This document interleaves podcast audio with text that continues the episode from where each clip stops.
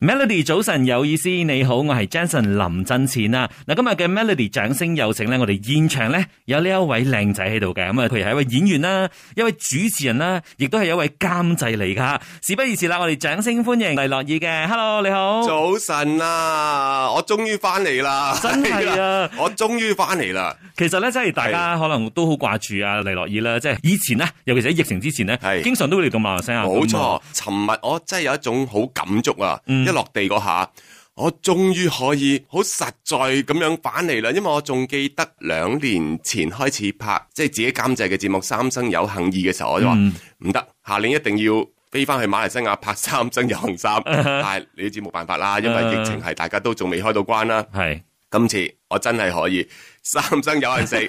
翻翻嚟馬來西亞拍啦。係啊，所以其實覺得哇，經過咗好多嘢。係所以喺呢一方面咧，其實喺呢一個疫情裏面咧，有冇教曉咗你啲乜嘢，或者係你有啲咩啟示咁樣咧？珍惜，嗯哼，即係有陣時咧，以前咧我哋可能誒得來太易啦，又或者啊好多嘢好似必然咁啦。嗯，但係其實原來喺呢三年我學識就係好簡單，可能我想見一見你嘅，嗯原來都係好難一件事。嗯所以我今次過嚟馬來西亞咧個 schedule 好密，有好多人好想見啦。咁所以哦，我學識珍惜，即係有陣時啲嘢就係、嗯有啲嘢唔係必然係嘅，有啲嘢要做嘅，做咗先，係冇喎等啊，做咗先啊，係啊真係，我覺得呢一個咁樣嘅疫情一打落嚟咧，雖然係一個不幸啦吓，但係不幸中之大幸就係咧，佢令到好多人都會有所啟發。係。跟住咧就會越嚟越珍惜身邊嘅人啦，好似冇剛錯才劉諾懿所講嘅呢個珍惜呢兩個字好重要啦。再加上好似想做嘅嘢啊，就要冇咗實先。施咗佢先，即係誒咩身體力行去做咗先啦。以前即係可能都會諗唔緊要啦，等多陣啦，嗯等多陣啦，等多陣啦。有陣時一等，原來就係、好多嘢原來都係身不由己啊嘅，即係你冇得等嗯啦。譬如好簡單，我真係好想三生有幸二三嘅時候過嚟拍，都唔到你控制到，係你都冇得你拍，亦都冇得俾你過嚟先啦嗯。咁啊、所有嘢都係做唔到啦。係咁但係好好彩就係、我可以喺香港做監製，亦都嗯拍到二三，俾馬來西亞觀眾睇住係先啦。我用個係係先係字嚟用啦，係啦，咁所以今次誒唔使睇住先啊哈啦，我真 係翻嚟啦，OK，係 直接翻到嚟呢度，直接翻嚟拍啦所以大係家啊可以期待一下啦。嗱，監製呢個身份咧，即係可能以前大家對於誒呃黎諾懿嘅印象就係演員係，嚇，跟住主持人嗯，嚇，最新嘅就係監製呢個身份係。對於呢個身份，你自己開始嘅時候會唔會唔適應咧？誒開頭係嘅，其實而家我哋香港好多演員咧都叫我做黎監製咧，其實啊哈我都唔係好適應嘅，因為其實我覺得我係同大家都係演員嘅身份，嗯，但係因為就係真係疫情啦，好想做多一步嗯，行多一步，可唔可以做多少少嘢，令到大家可能喺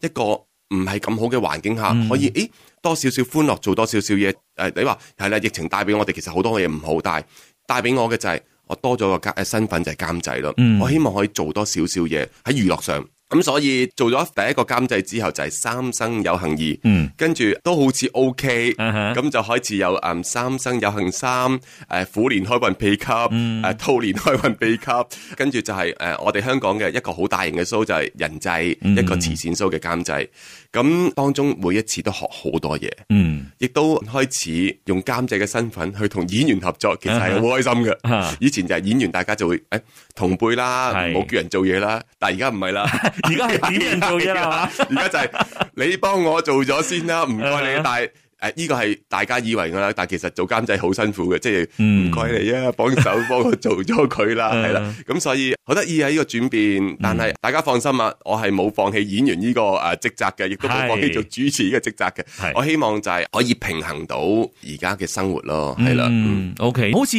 監製咁樣啦，你之前做比較多演員嘅部分，主係持嘅部分都係幕前嘅，係監製咧就算幕後嘅。咁睇過幕前又睇過幕後，你當中有冇啲乜嘢發覺到啊？原來做咗監製之後先係開闊咗你嘅視野咁樣嘅咧，睇到唔一樣嘅呢個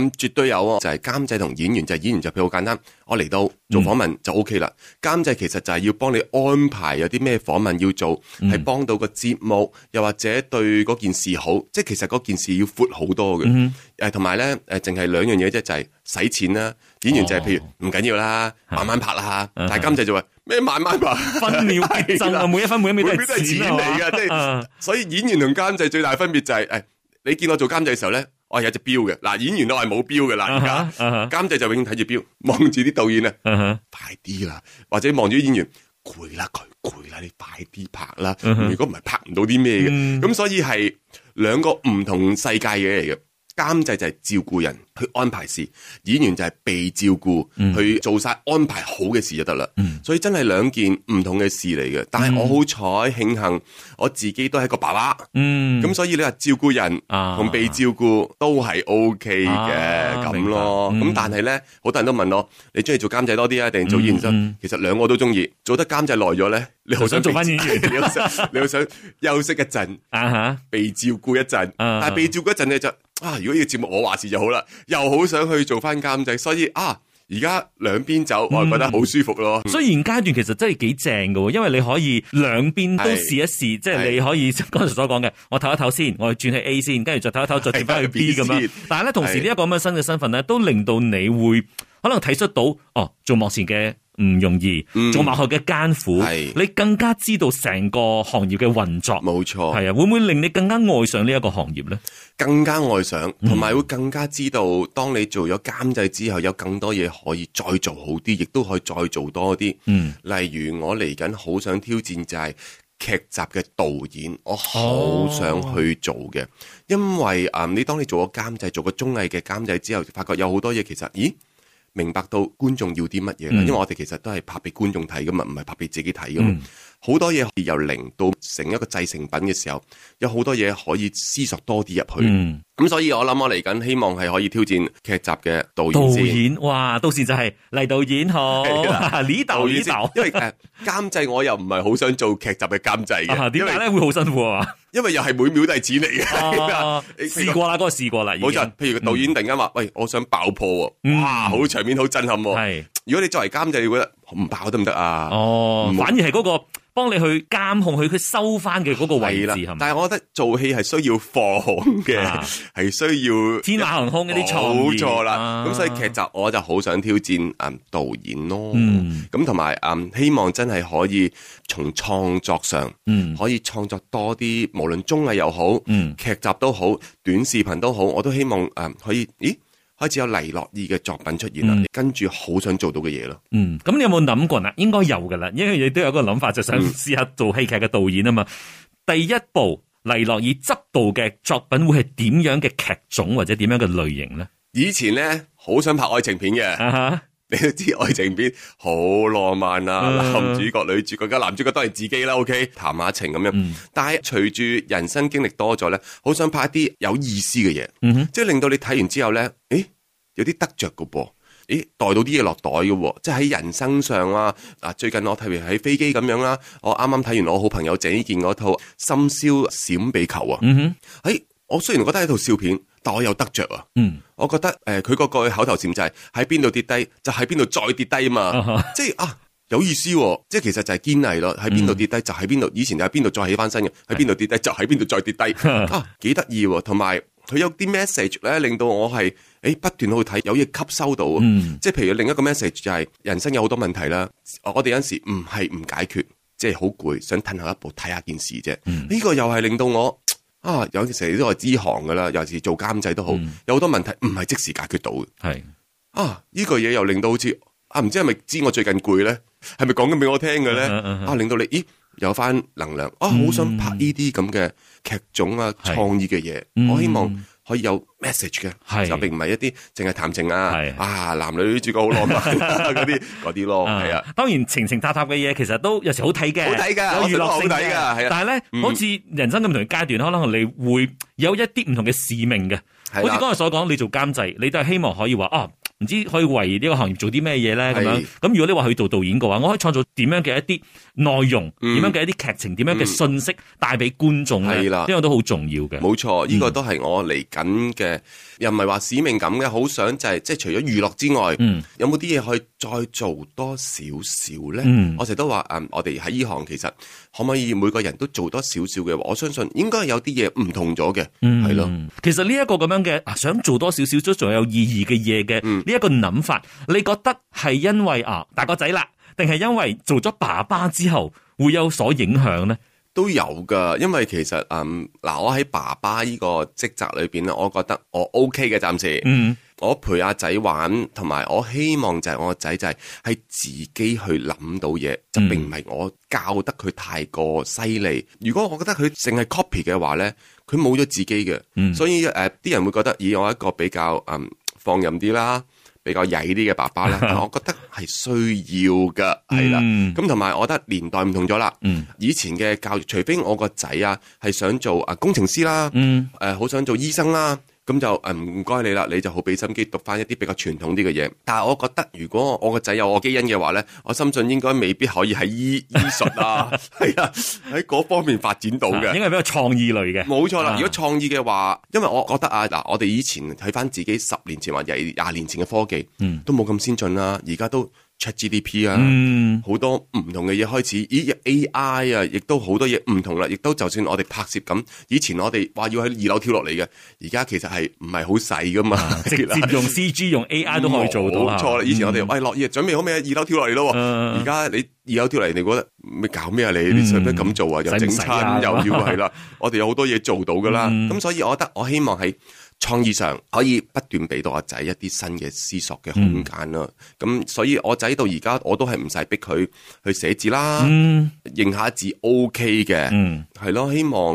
係咯創意咯，我我成日都覺得創意好緊要，所以你問我有呢個諗法，真係同做個爸爸嗯係有關係，因為好想我哋嘅下一代係有佢哋自己嘅世界，嗯有佢哋嘅嘢，我哋只係從旁協助佢哋，嗯同我做而家呢行一樣，都係誒，我唔會阻止任何人哋嘅創意係，我只可以如果誒 very good，我從旁協助，令到呢嗰件事再發光發亮嗯嘅就得啦。頭先咁樣聽你講嘅話咧，即係你應該都唔係一個嚴父啦，係唔嘛？係啊，我咁當你唔係嚴父嘅時候，太太係咪需要做嗰個黑臉咧？又唔係喎，我好得意嘅喎，我我嘅職責就係、其實同我做監製差唔多嘅喎。我個仔好中意同我玩，但又好驚我喎，哦，就係因為我中意同佢玩，佢亦都好想同我玩， 啊哈，佢好怕我唔同佢玩，哦，咁、所以管教啊所有嘢咧都係喺我度嗯嘅。但係我老婆做咗一個好好嘅角色就係、平衡，啊哈因為呢有時即係我都比較中意嗯俾個仔去放縱啲啊啊哈，比較奔放自啲。由啲，阿老婆就要好似一條缰繩咁，嗯，拉翻我兩個，佢成日都話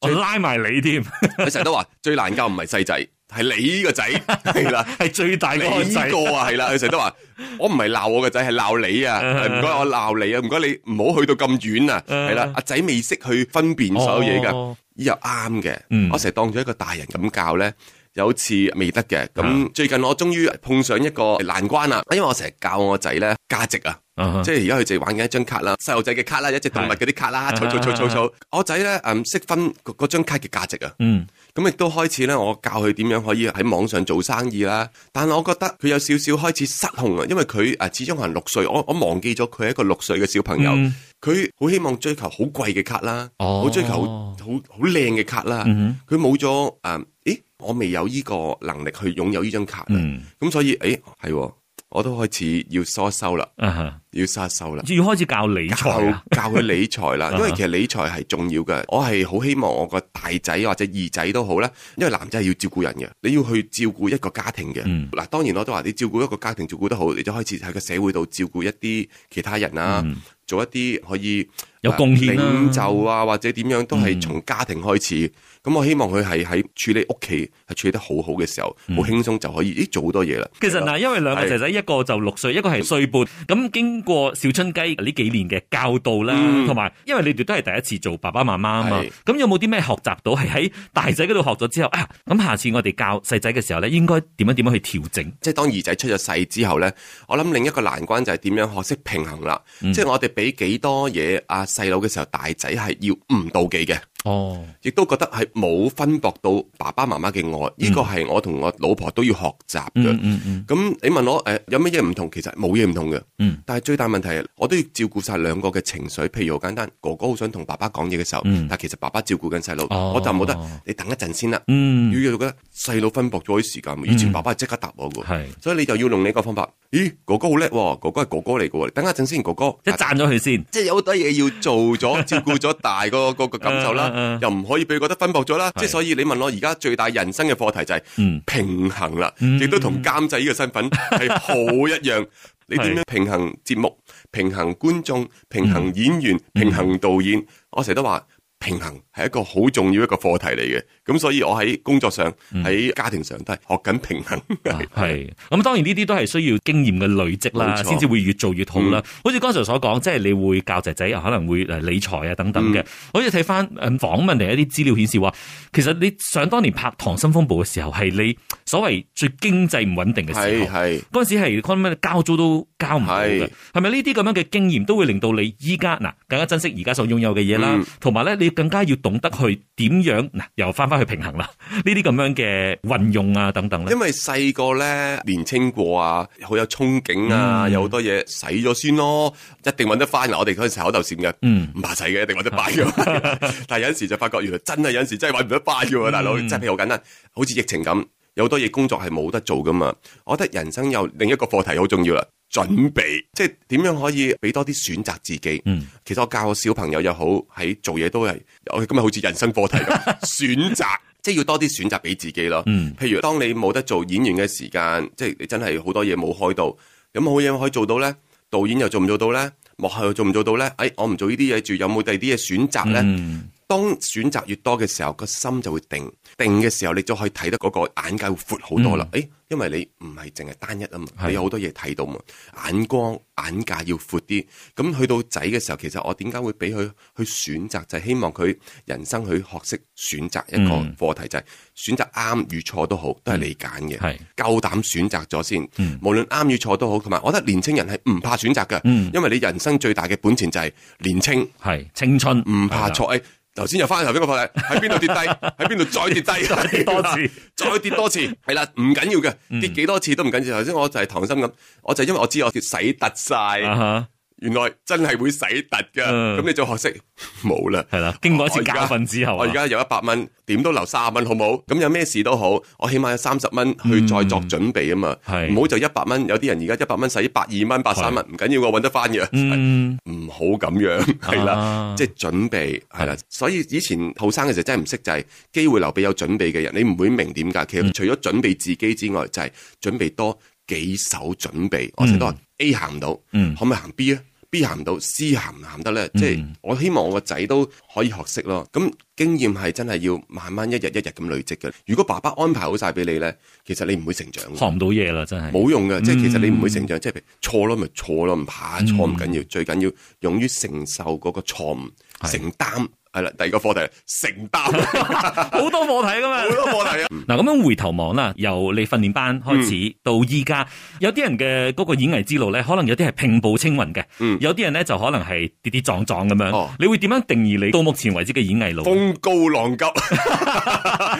從來冇平坦過嘅，係啦。即係我每一個時候都有啲事件發生，硬係唔知點解。即係尤其是演戲之路啦，大家見到其實並非係好平坦啦。首先訓練班出嚟，大家哇四葉草喎、哇嗯四葉草喎、應該嚟緊嘅古天樂啊、劉青雲啊、梁朝偉就應該係佢係啦。啊，受力捧噶啦咁，跟住就去咗兒童組啦， 唔緊要嘅，兒童組都係周星馳出現過啊，嗯嗱係嗱，誒梁朝有偉時都係位兒都童係組啊，啊係，啊係啊，咁跟住就，哎，好似又 OK 啲，跟住出嚟拍《溏心風暴》啦，嗯就始終套好大嘅劇啦，《溏心風暴》家好月圓你係其中一員喎，嗯我係家好月圓阿阿圓啊嘛係，啊係啊，咁跟住，咦，以為好好啦，家好月圓又出翻嚟啦嗯，跟住，咦，又好似突然間消息匿跡，又好似即係冇冇咁嘅能力係上到去啦，嗯咁諗住，唉，都係算啦，唔好喺呢行發展嘅時候就去咗參加舞動奇蹟，就攞咗冠軍，即係硬係每一次都有啲嘢咁樣啊咁上上落落，到而家其實你問我。我都好耐冇拍過劇㗎啦，我又唔知咩原因我去咗做綜藝啊，所以成條路係好奇妙嘅，即係等於如果當初誒、呃黎諾懿一入訓練班，我要做古天樂，我要做梁朝偉，咦，突然間又變咗監製，嗯你問我拍劇，我我最上一部咪同阿子日拍咯，羅子日啊就拍婚後事，咁、嗯但係婚後事之後，其實我又冇乜點拍過戲啦，我又全長期就喺度度綜藝啦，嗯度做主持啦，嗯度滿足的味道啦，嗯大牌筵席，你嗰啲又度得好開心嘅喎，但係你你知一拍滿足的味道、嗯都半年啦，咁其實剩翻人生即係得一年嘅啫，嗯你冇咗半年，咁你唔通去拍劇咩？好啦，算啦，湊下仔又拍多個綜藝啦， 係啊啦，所以好得意。你問我，嗯，平唔平坦？唔可以用平坦，真係唔可以用平坦，亦都唔係叫做一路咁上嗰啲，總係會有時啊低啊，我個波浪都大添嘅，啊有時跌翻落嚟啊咁樣。而家咁樣呢條路亦都唔係呃我選擇嘅，亦都係因為疫情啦，誒、嗯因為唔知咩原因，我又去咗煮飯啦。嗯冇人知我識煮飯啩，即係啊煮下飯啦。 咁即係好多嘢好奇妙地，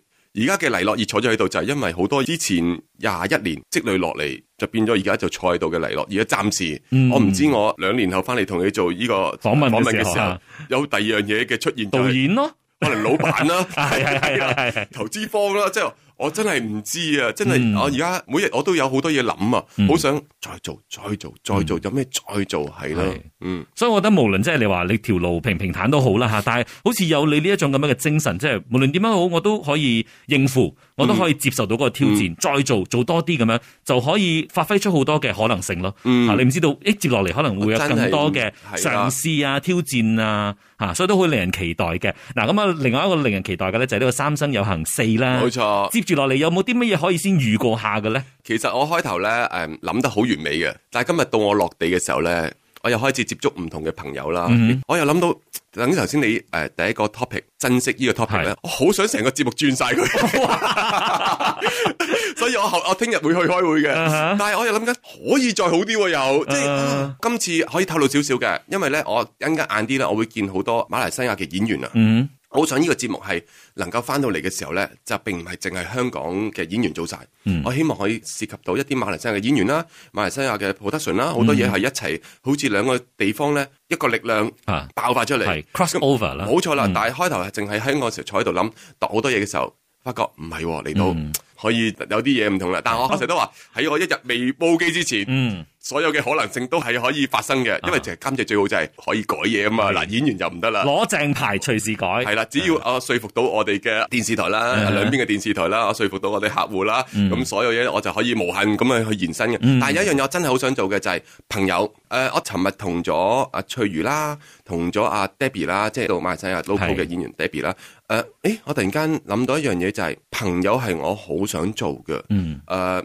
隨住人啦越大啦，可能朋友有啲人會越嚟越多。嗯有啲人朋友就越嚟越少，又或者知心嘅朋友就又係越嚟越少，因為你始終你有自己屋企啦，有你自己係工作啦，其實你好想同啲朋友去傾下偈。嗯原來而家能夠花喺另一個朋友身上嘅時間，其實係好珍惜嘅，因為佢能夠用佢自己嘅時間去嗯喺你身上同你傾偈，或者同你分享佢嘅心事。誒、好多人都覺得，咦，好似理所當然啦。嗯但其實你如果好似我而家今日誒四十二歲，係啦，我就快啦，我就快去第二個歲數，我仲係四十二歲嘅。即係你諗翻就係原來，咦，有啲嘢唔係必然嘅。所以今次三生有幸四，我希望係喺朋友呢個點去出發。一定會好精彩嘅，因為你聽到黎監製咧有好多 idea，冇錯隨時會變嘅，所以係大家咧就期待一下《三生有幸四》嘅呢一個播同出啦埋大 家係更加俾多啲意見我啊！嗯我係一個好開明嘅監製嚟 嘅， 係啦，上到啊係留啦意嘅呢個 social media 度去留言俾啊佢啦，係啦，或者你哋嘅 social media 都係得啊嘅，都我可以都會睇到嘅，你哋會話翻俾我知嘅，係係啦。係總之就係請支持 Melody 啦，支持三生有幸四，好嗯，多謝晒，當然要支持黎樂意啦，所以今日 Melody 掌聲有請咧，非常多謝黎監製，多謝你，多謝晒，thank 係 you，希望我哋唔使隔好耐再見面啦。啊 嗯好。係